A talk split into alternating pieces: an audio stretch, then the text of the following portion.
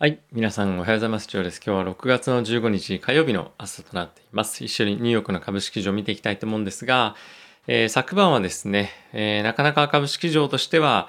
まあ、調子が上がらないというか、そういうような状況だったんじゃないかなと思ってます。金利もまたですね、反発をしてきまして、えー現在ですね、水準としては、え約ですね、1.5に、まあ、いかないぐらいなようなころまで今反発をしてきています。まだまだ金利に関しては少し若干低いなという印象はあるものの、え今後のですね、テーパリング、もしくは FOMC、まあそういったところへの見通しがどういうふうに影響してくるのかっていうのは注目かなと思っています。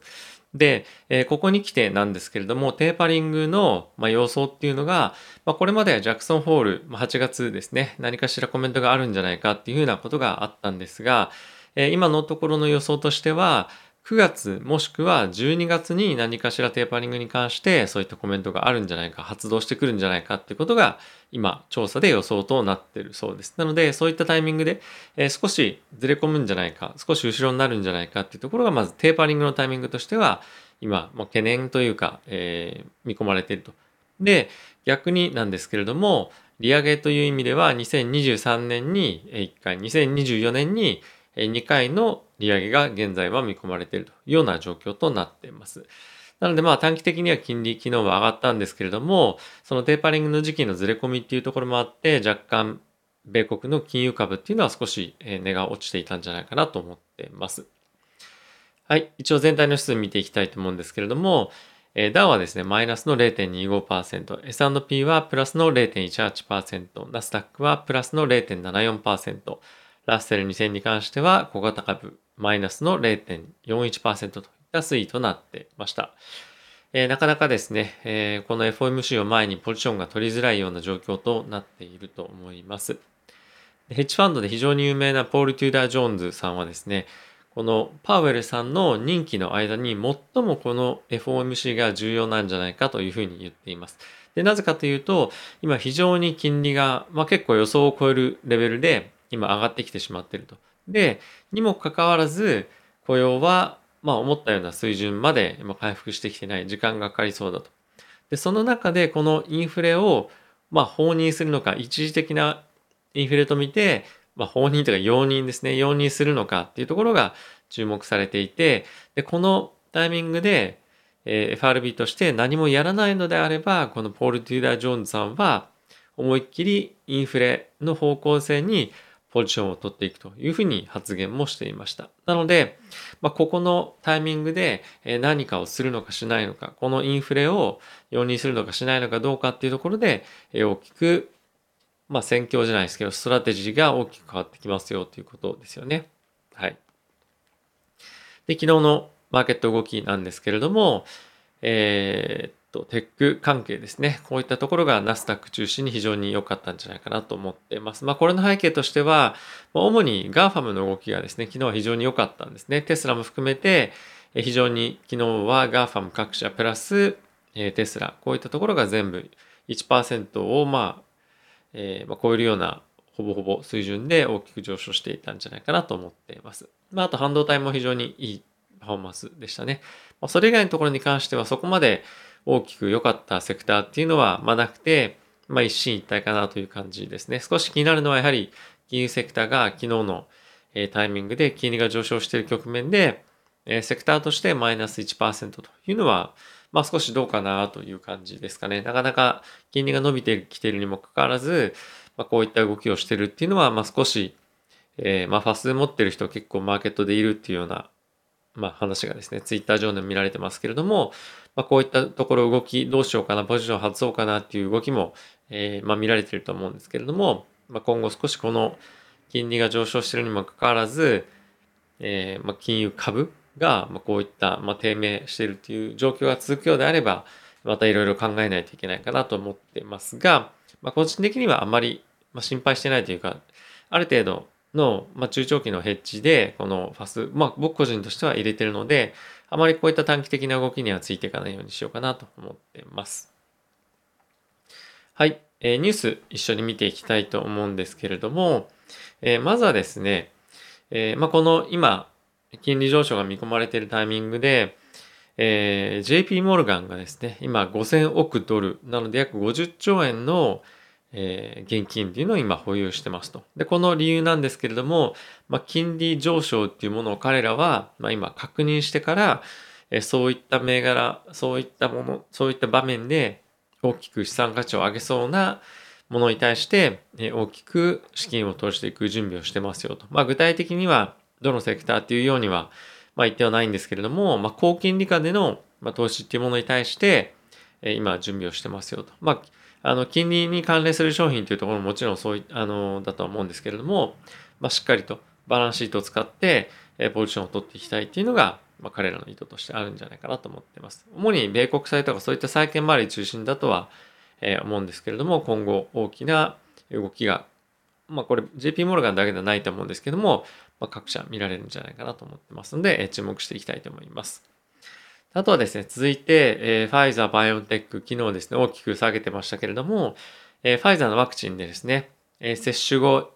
7人に、え、心筋炎などが、え、出たというようなことが、まあ、厚生労働省、日本でですね、発表されていました。で、接種したのは約1000万人の中の、まあ、7人ということで、これをどう取るかっていうのは、まあ、あるとは思うんですが、えー、本当にこれがリスクなのかどうかっていうのは、まあ、少し僕個人としては、ま、疑問かなと思ってます。はい。なので、えー、もう少し落ちるようであれば、えーまあ、このファイザー、バイオンテックの株については、まあ、買っていきたいなとは思ってますし、昨日のタイミングで、まあ、僕のですね、子供用に あの、このファイザー、バイオンテックの株、まあ、あとはモデルナですかね、のところも若干購入したっていう背景はあります。はい。あとはですね、えー、コロナの変異株、まあ、今、デルタ株っていうふうに言われているインド発祥の、発祥というか、インドで変異した株がありますけれども、まあ、これに対しても、現在のモデルナ、そしてまあファイザー、バイオンテックですね。まあ、あとはアストラゼネカのワクチンに関しては、まあ、十分有効性があると。ファイザー、バイオンテックに関してはデルタ株で79%、アストラゼネカでは60%と、まあ、ある程度の効果が見込め、ある程度というか、まあ、結構普通にファイザー、バイオンテックに関しては8割ぐらいあるので、まあ、しっかりと効果が出るのではないかなと思っています。なので、まずはその今非常にこのデルタ株っていうのは特にイギリスを中心に懸念されてますけれども、まず一番の予防としてはワクチンを接種っていうところが一番大事なのかなと思うんですが、え今後、えこのデルタ株をさらに上回るような感染力の強いものが出てくるかどうかっていうところの方がま心配かなと思っています。で、アメリカのノババックスですね、に関してもワクチンの、え治験での有効性っていうのが90%を超えていたと。でかつ変異株に対しても、ま有効性が見られたということで非常に期待できるワクチンなんではないかなと思ってます。で特にこのファイザー、バイオンテックですとか、それ以外の、このノババックス以外のワクチンが承認されたタイミングではですね、まあ、治験で、まあ、こういった変異株の人たちがそんなに多く入ってなかったと。で、今回に関しては、まあ、しっかりですね、ブラジル、南アフリカ、インド、まあ、そういったところの変異株の感染者した人っていうのが、まあ、治験にもしっかり参加していて、えこれだけのあの有効性ですね、が見られているので、まあ、かなり効果としては期待できるワクチンなんではないかなという感じですね。はい。まあ一応その、この会社が、ノババックスが、ままだ特定できていなかった変異株っていうのもやっぱりあったようで、それに対しても7割の効果が見られたっていうのは非常にポジティブなまた材料ですかね。はい、アメリカの方でまたディズニーの、えーまテーマパークですね、ディズニーランド、ディズニー、えー、ワールドですね、これらの、えーま入場者に対してワクチンを接種しているようであれば、マスクは不要ですよ。で、ワクチン接種してないようであれば、完了してないようであれば、ワクチンじゃなくてマスクですね、をしてくださいというような今取り決めになっているそうです。アメリカの方ではですね、徐々にこのマスクなしの生活っていうのがまた戻ってきているようで、えー、まあ、結構そういった意味では安心感ある程度出てきてるんじゃないかなと思うんですが、まあ、引き続き、まあ、その警戒とかっていうものではないんですが、何かしらワクチンに、えー、まあ、影響あるニュース、プラス、まあ、あとは変異株っていうところのニュースは、ま注視していきたいなと思っています。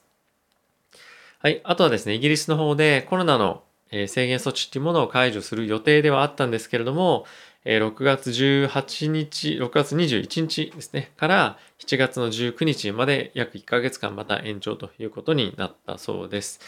イギリスの方では引き続き、まあ、先ほども申し上げたデルタ株ですね、インド発症の変異株っていうのが非常に猛威を振るっていて、え、重篤化のリスクが非常に高いと。で、こういったところに対して、まだなかなか目処が立ってない、回復の目処が立ってないことから、もう1ヶ月間の延長というふうになったそうです。で、今後さらに延長があるのかどうかっていうところに関しては、もうここから4週間っていうのはないんじゃないかっていうふうに言われていて、あってもまあ2週間、まあ、そういったぐらいの延長しかないんじゃないかっていうふうにまあ言われてはいます。まあただし、この一旦感染拡大しだすと勢い乗って、まあ、質関数的に増えていくっていうのも背景としてはあるので、まだ安心できはしないんですけれども、え、少しずつ収束に向かっているというのが今の現状かなという感じですかね。はい。あとは政治的に非常に注目するべきニュースだと思うんですけれども、え、NATO ですね、が中国に対して、安保リスクと認識しているというようなことを共同声明として発表しました。で、え、この NATO、まあ、主にヨーロッパですね、とあのアメリカの同盟ですけれども、え、もし中国が、まあ、この NATO 加盟諸国に対して何かしらの軍事的な攻撃をした場合、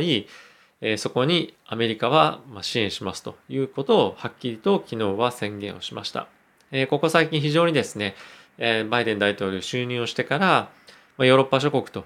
いうところを中心に外交っていうのを行ってきましたけれども、まあ、ついにこういった形で、まあ、ある程度の結果が政治的に出て、中国に対して圧力をかけていくという姿勢が、まあ、さらに一段と強くなっていくんじゃないかなと思います。で、こうなってくると、やはりその中国は孤立化してくることで、まあ、今非常に関係構築うまくいっているアフリカとか、まあ、ロシア、こういったところの取り込みっていうのが、まあ、さらにえー、まあ、集中的に行っていくとは思うんですけれども、まあ、こういったタイミングでさらに、えー、もう NATO というか、まあ、ヨーロッパ諸国と、まあ、あとアメリカですね、えー、アフリカ諸国に対しても、ま、今後圧力をかけていく可能性もやっぱりあると思いますし、さらには、え、もしそういった中国に対しての協力性を見せるようであれば、ま、攻撃はもちろんしないんですけれども、ま、何かしらの、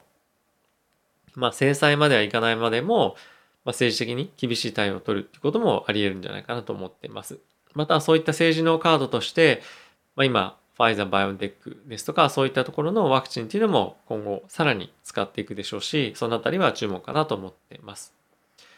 はい。えー、昨日に関してはまだ FOMC 前ということで、えー、大きな動きはなかなか見られてないかなと思うんですけれども、え、今後、この FOMC を経て、さらに大きなえー、動きに今後出てくると思いますし、まあ、とはジャクソンフォールですとか9月のタイミングでのテーパリングっていうのをある程度、え、さらに織り込むようであればもう一段、え、株式市場としてはしっかりとどういう方向にギアを切っていくかっていうのが明確になるのかなと思ってます。まあ、そういった意味で昨日の動きをですね、まあ、ある程度若干俯瞰してみてみるとやっぱり